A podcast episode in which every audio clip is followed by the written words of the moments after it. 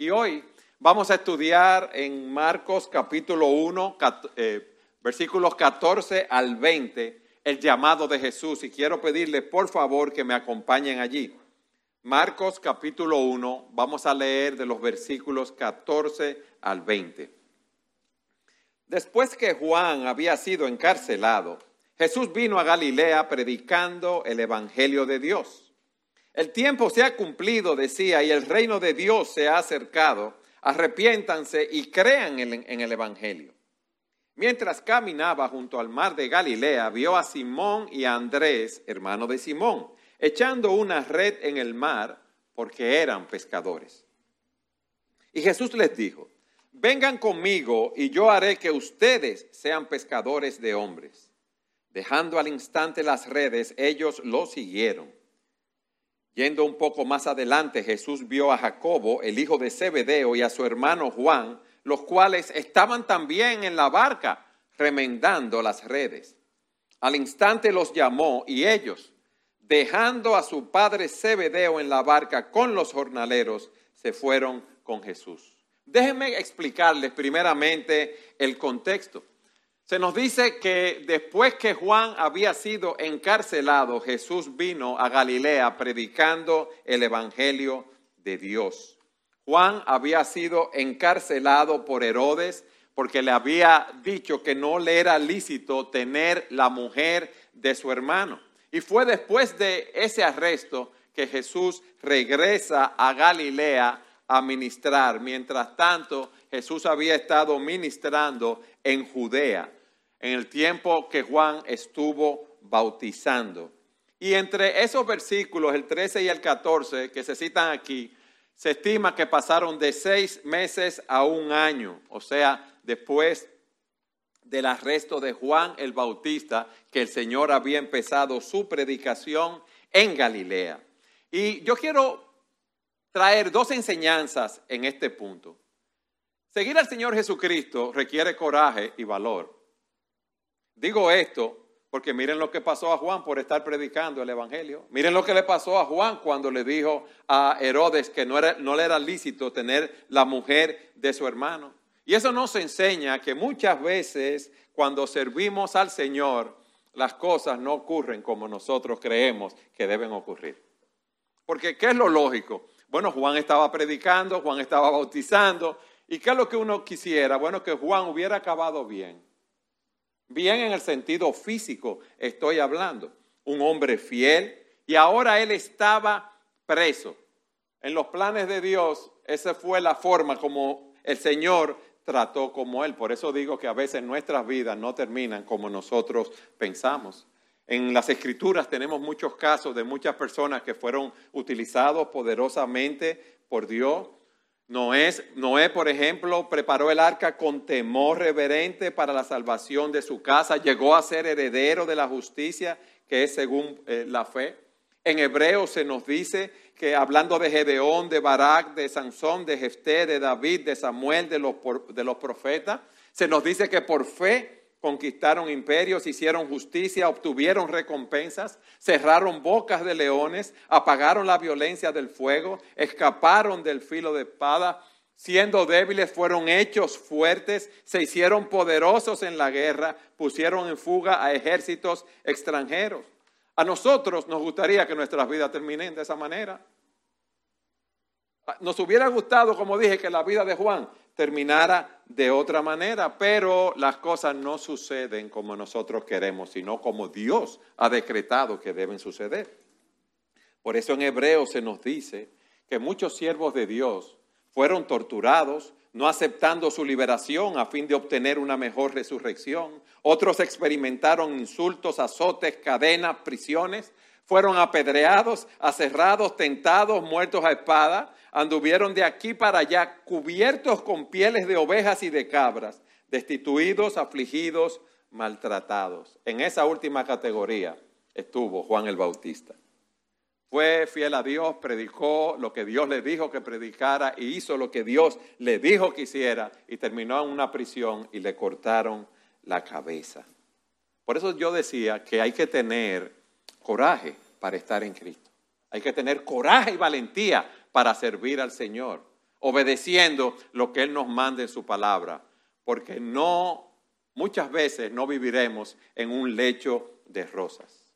Y me imagino que muchas personas que están aquí que no conocen al Señor dirán, bueno, eso está fuerte. Mejor yo no entrego mi vida al Señor. Lo que pasa es que lo que, vamos, lo que van a pasar aquellos que mueran sin Cristo va a ser una condenación eterna por toda la eternidad. Y aún humanamente hablando, yo prefiero que me corten la cabeza ahora y pasar toda mi vida con el Señor, ¿verdad? Y no vivir en un lecho de rosa por 70, 80, 90, 100 años y después pasar, estar en una condenación eterna. Ese es el punto, que nosotros no sabemos dónde nos va a llevar nuestra fe. Al valle, a la montaña, va a haber personas que nos van a amar, va a haber personas que nos van a rechazar, pero Dios ha dicho, nunca te dejaré ni nunca te desampararé. Y si el Señor es mi ayuda, yo no voy a temer. Eso es lo que yo veo en la palabra. Y también debemos saber que no vamos a estar aquí por siempre y por lo tanto debemos estar preparados para que vengan otros y nos reemplacen. Juan el Bautista cumplió su misión conforme al plan de Dios y vino el Señor Jesucristo. Así es como Dios trabaja. Recuerden que Él levantó a Moisés para liberar al pueblo eh, judío de la esclavitud egipcia. Y luego que Moisés no estaba, ¿quién vino? Josué. Dios tenía a Elías, al profeta Elías, y luego del profeta Elías, ¿quién vino? Eliseo vino a ministrar. Dios utilizó a Pablo y luego vinieron un grupo de líderes, Timoteo, Tito, a servir al Señor. Dios trae a un líder y mueve a otro. Él no va a permitir, óigame bien, que su mensaje se pierda. Él siempre va a tener un mensaje para su pueblo y va a tener personas ministrando a su pueblo conforme a su voluntad. Eso ha sido así todo el tiempo conforme a su plan. Pero también nos dice aquí que Jesús vino a Galilea predicando el Evangelio del reino de Dios. Imagínense al Señor viajando ciudad por ciudad, sinagoga por sinagoga, predicando el Evangelio, haciendo milagros, ministrando a diferentes tipos de personas. Y aquí vemos en segundo lugar, luego de haber estudiado el contexto, cuál es el llamado de Jesús. ¿Cuál fue su mensaje? Miren el versículo 14 en la segunda parte, lo leo completo. Jesús vino a Galilea predicando el Evangelio de Dios. El tiempo se ha cumplido, decía, y el reino de Dios se ha acercado. Arrepiéntanse y crean en el Evangelio. Él vino proclamando, que eso es lo que dice aquí al, hablar de predicar, proclamando en voz alta las buenas nuevas de salvación, declarando la verdad de Dios. Eso es algo que el Señor hacía continuamente predicar la palabra de Dios en los diferentes lugares donde él iba. Y aquí se nos dice cuál es el mensaje, cuál es el llamado de Jesús para nosotros. ¿Cuál fue el mensaje que él predicó allí en Galilea y cuál es el mensaje que está predicando hoy aquí en Iglesia Bíblica? Sola gracia. El tiempo se ha cumplido. Cuando se habla de tiempo no se refiere al reloj o al calendario, sino es el tiempo que el mundo había estado esperando. Es el momento más importante de la historia del mundo. Es el punto culminante de la historia de la redención. ¿Qué estaba sucediendo? Que Dios mismo había venido en la persona de su Hijo a libertar al mundo de la tiranía del pecado para establecer su reino en la tierra. Wow, el Salvador había llegado con el fin de pagar por la pena del pecado y proveer así salvación para todos los elegidos, para su pueblo, desde el principio al final de la historia. En Gálatas capítulo 4, versículo 4, Pablo nos dice, pero cuando vino la plenitud del tiempo, o sea, cuando se cumplió el tiempo establecido, cuando pasó el tiempo señalado por Dios, el plazo, Dios envió a su Hijo, nacido de mujer, nacido bajo la ley, a fin de que redimiera a los que estaban bajo la ley para que recibiéramos la adopción de hijos. Ese fue un gran momento histórico. Todas esas promesas relacionadas con el Mesías con ese hijo de David que vendría, con ese que nos traería salvación, ya había llegado. Por eso él dice, el tiempo se ha cumplido y el reino de Dios se ha acercado. Es como dice un autor, eso significa que el final, la cuenta regresiva, ha empezado. El plan de restauración y redención de Dios está entrando en la, en la fase más importante y decisiva. El reino de Dios se ha acercado. Se refiere al gobierno soberano de Dios en el corazón de los hombres. Miren, Dios siempre ha tenido control del universo que Él creó para su gloria y en ese sentido Él nunca ha dejado de reinar. Pero fruto del pecado de nuestros primeros padres en el huerto del Edén, nosotros también pecamos, nos alejamos de Dios.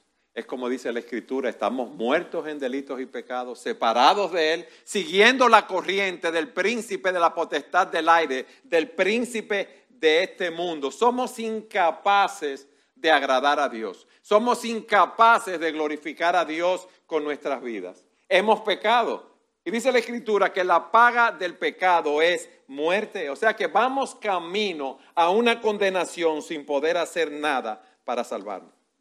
Pero la buena noticia es que Dios había profetizado en el Antiguo Testamento que iba a enviar a un Salvador para librarnos de la prisión espiritual en la cual nos encontramos y para que nos volviéramos a Él. Y Jesús está diciendo, el reino de, los, de Dios, el reino de los cielos se ha acercado. Ya ha llegado ese día. Y ese reino de los cielos está a nuestra disposición si nos acercamos a Él en arrepentimiento y fe. Vayan conmigo de nuevo al versículo 15. Dice, el tiempo se ha cumplido y el reino de Dios se ha acercado.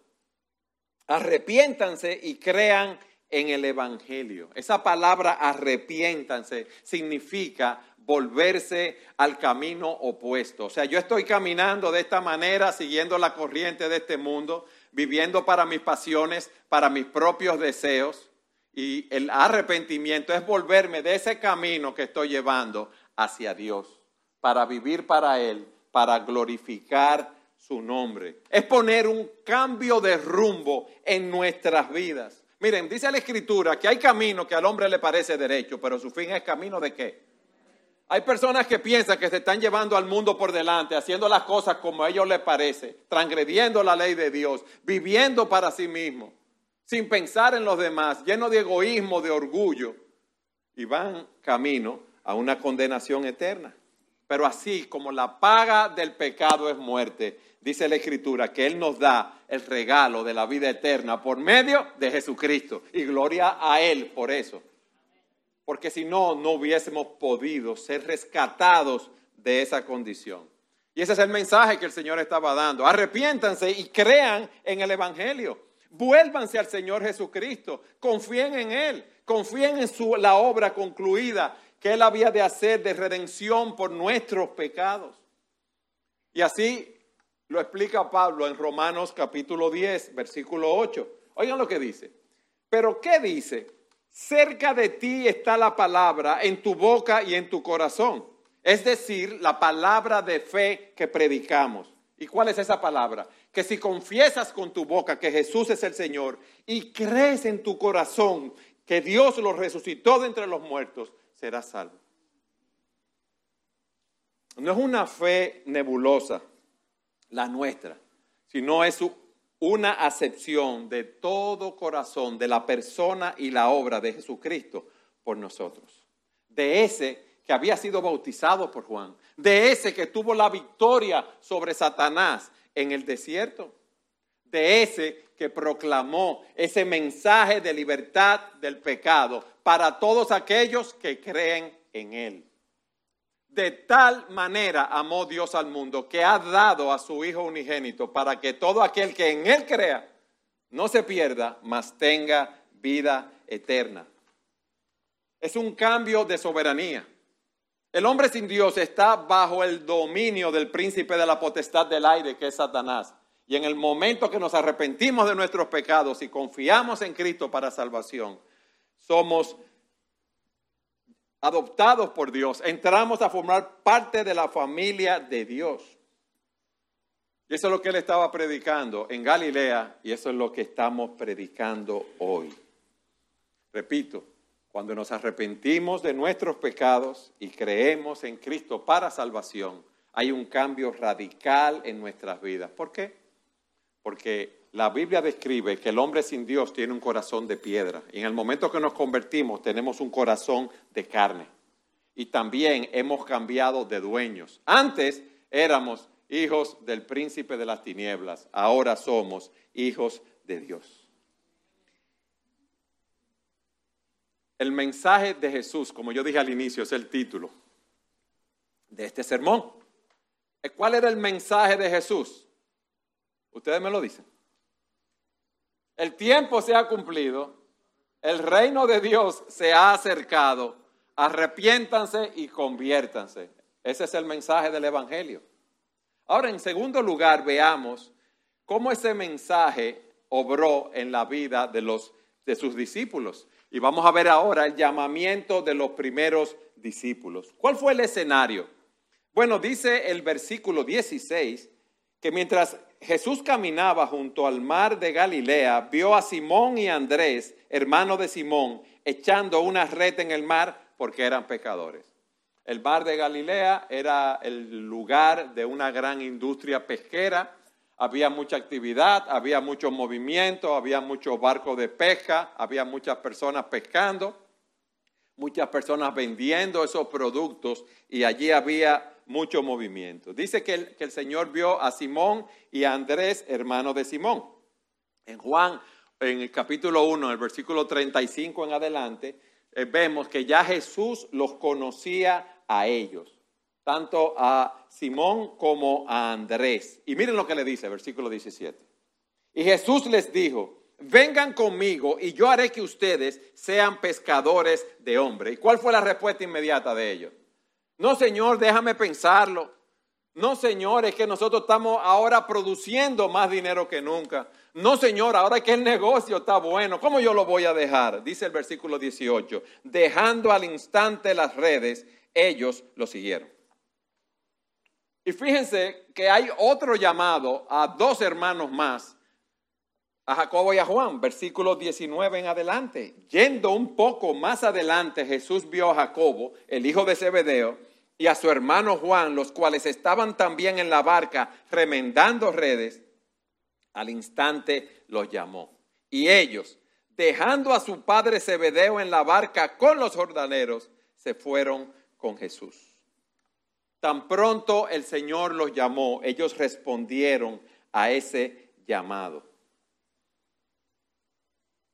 Y el hecho de que en el caso de Juan y de Jacobo mencionan que dejaron la barca de su padre con su padre y los jornaleros, diciendo que no lo dejaron solo, no lo dejaron abandonados. Pero hay algo que me llamó la atención también aquí. El Señor vio a Simón y Andrés cuando echaban la red en el mar, vio a Juan y a Jacobo cuando remendaban las redes. Las redes. ¿Qué eran ellos, hermanos? Pecadores. No eran de los grandes de este mundo. Ahí no se nos dice que estaban los reyes, los gobernadores, aunque más adelante muchas personas de prestancia se habían convertido. Pero aquí Él está llamando a que vengan con Él, a que sean sus discípulos, a personas que no tenían riqueza, que no tenían abolengo, si podemos decirlo así, que no tenían rango, que no tenían poder. Pero es bueno que sepamos que el reino de Dios no depende de estas cosas. La causa del Señor avanza como Él quiere, como dice Zacarías, no por el poder ni por la fuerza, sino por mi espíritu. Y Él llama a estos hombres que son simples pecadores, como nos llamó a cada uno de nosotros. Y el apóstol Pablo, hablando de esas personas que llama el Señor, dice lo siguiente en 1 Corintios 1:26. Pues consideren, hermanos, su llamamiento no hubo muchos sabios conforme a la carne, ni muchos poderosos, ni muchos nobles, sino que Dios ha escogido lo necio del mundo para avergonzar a los sabios, y Dios ha escogido lo débil del mundo para avergonzar a los fuertes. Jesús les dijo, vengan conmigo, yo haré que ustedes sean pescadores de hombres. Y es verdad que Simón, Andrés, Jacobo y Juan fueron llamados a un ministerio muy particular, de seguir al Señor, de predicar el Evangelio, de estar dedicados en el servicio completamente a Dios. Pero ese llamado se aplica a ti y a mí, se aplica a cada una de las personas que estamos aquí en este día. ¿Qué quiero decir? Que no todos somos llamados o no todos son llamados a dejar sus trabajos y vocaciones para servir al Señor a tiempo completo en el ministerio, pero todos somos llamados a seguir a Jesús con todo lo que eso implica. Todos somos llamados a seguir a Jesús con todo lo que eso implica. Y fíjense lo que el Señor les dice. Vengan conmigo. ¿Qué es eso? Es un llamamiento al discipulado.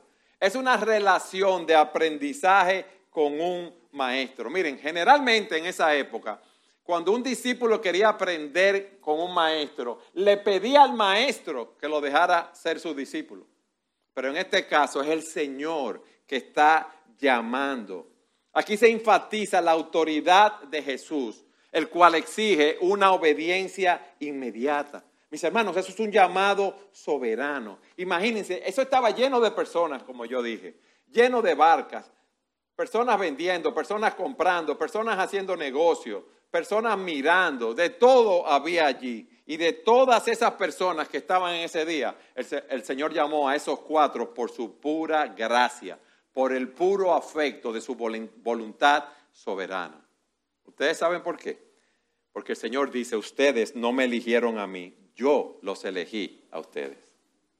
Y tú estás aquí hoy oyendo la palabra de Dios Quizás porque te forzaron un hermano, o sea, te invitó tantas veces que tú dijiste, mira, déjame salir de eso ya, de mi esposa, de mi esposo, de mis hijos que me están invitando, de mi papá o de mi mamá. Pero tú estás aquí con un propósito. Dios te ha traído para que tú escuches el Evangelio de salvación en Jesucristo en este día.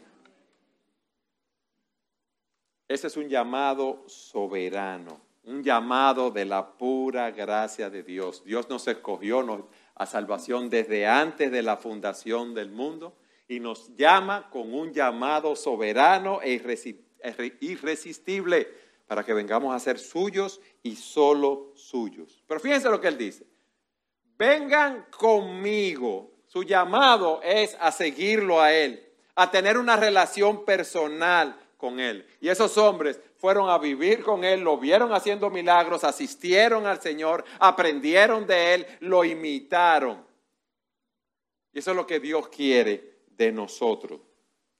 Hermanos, no hay manera de aprender de Cristo si no es siguiendo las pisadas de Cristo. Si no seguimos las pisadas del Maestro. Y Él es que nos capacita para ir haciendo la obra que Él mismo nos encomienda. Él es que nos capacita para hacer la obra para la cual Él nos está enviando. Y aquí vemos al Señor llamando a esos discípulos. Pero miren lo que dice, vengan conmigo. Es un verbo imperativo presente que indica una acción continua.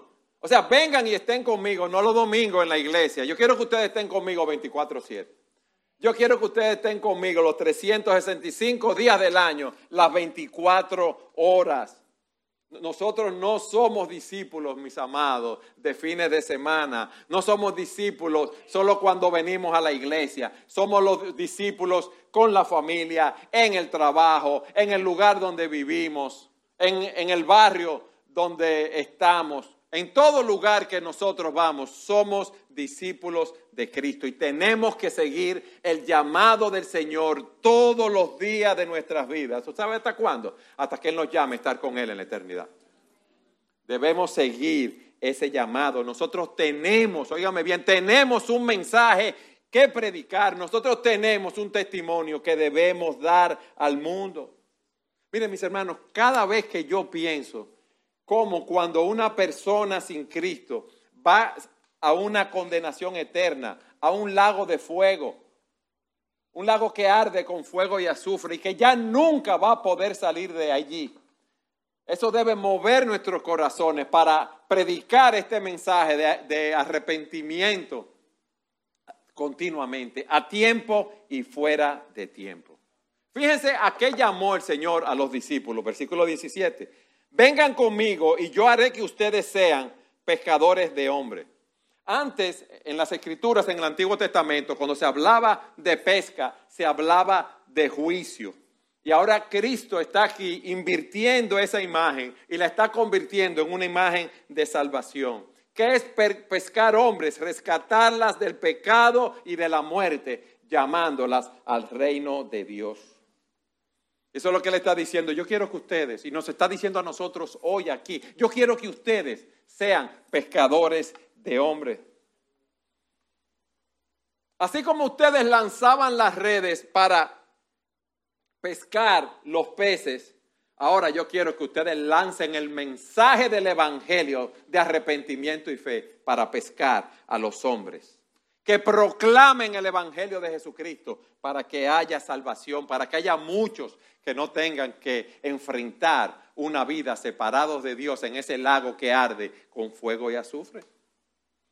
Yo quiero que ustedes prediquen el Evangelio para trasladar a hombres y mujeres del reino de las tinieblas al reino de su luz admirable. Eso es lo que Él está diciendo en este día. Miren hermanos, para nosotros como creyentes no debe haber un mayor gozo que no sea ver avanzar el reino de Dios con la predicación fiel del Evangelio. Vengan conmigo y yo los haré que ustedes sean pescadores de hombres. ¿Qué tanto tú has pensado que tú y yo tenemos ese llamado? Lo tenemos, hermanos, si somos cristianos. Yo quiero que ustedes sean pescadores de hombres. Vengan, síganme. Vamos a hacer esta obra juntos. ¿Y qué aprendemos aquí, mis amados hermanos? El Señor Jesucristo, el Rey de Reyes, el Señor de los Señores, la segunda persona de la Trinidad, descendió del cielo y vino a morir en la cruz del Calvario por nosotros. Y él vino predicando, el tiempo se ha cumplido, el reino de Dios se ha acercado. Arrepiéntanse y crean en el Evangelio.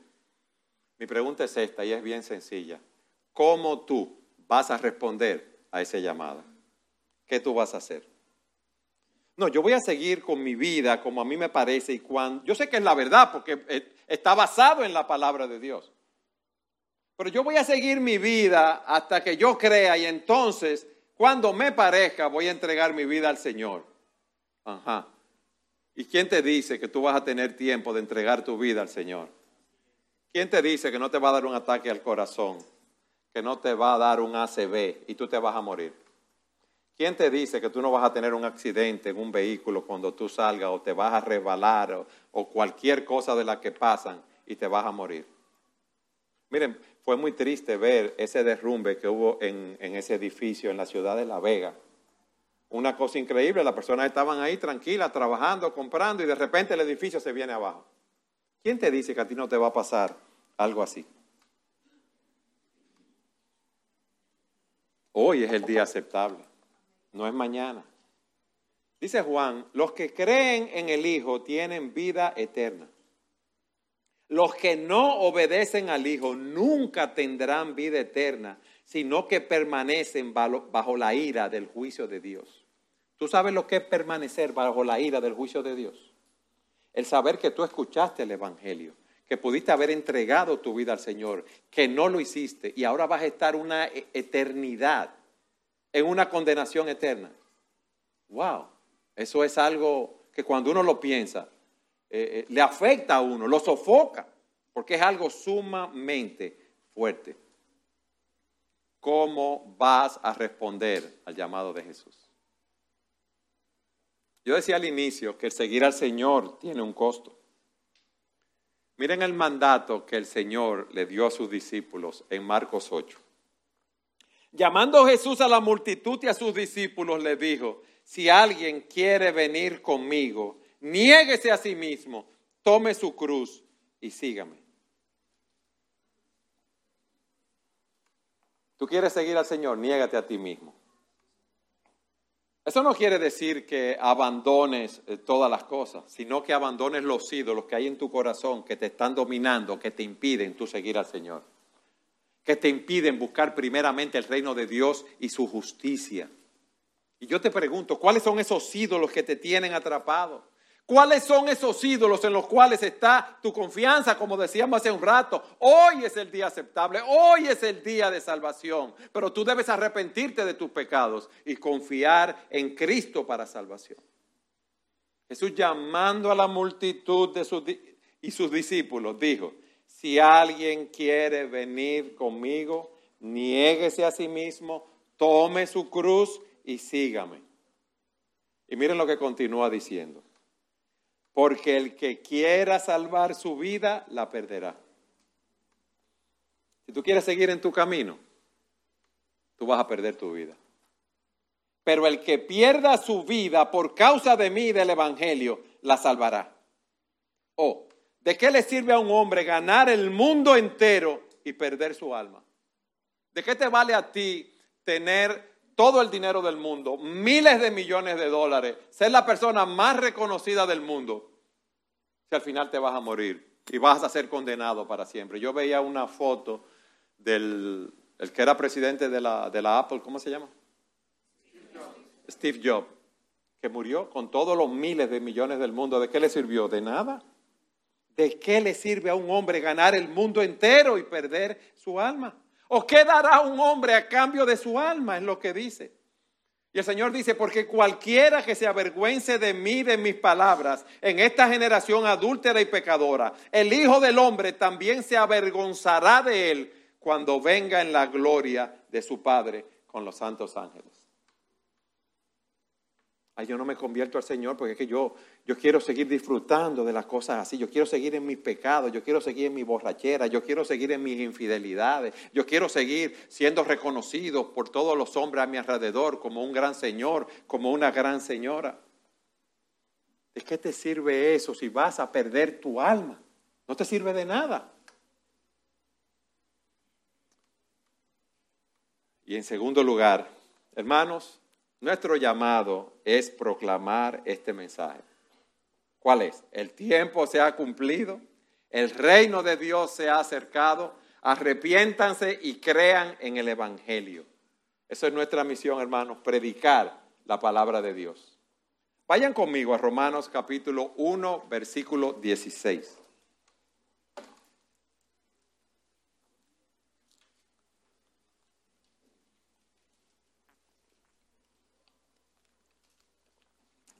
¿Qué dice el apóstol Pablo en Romanos 1.16?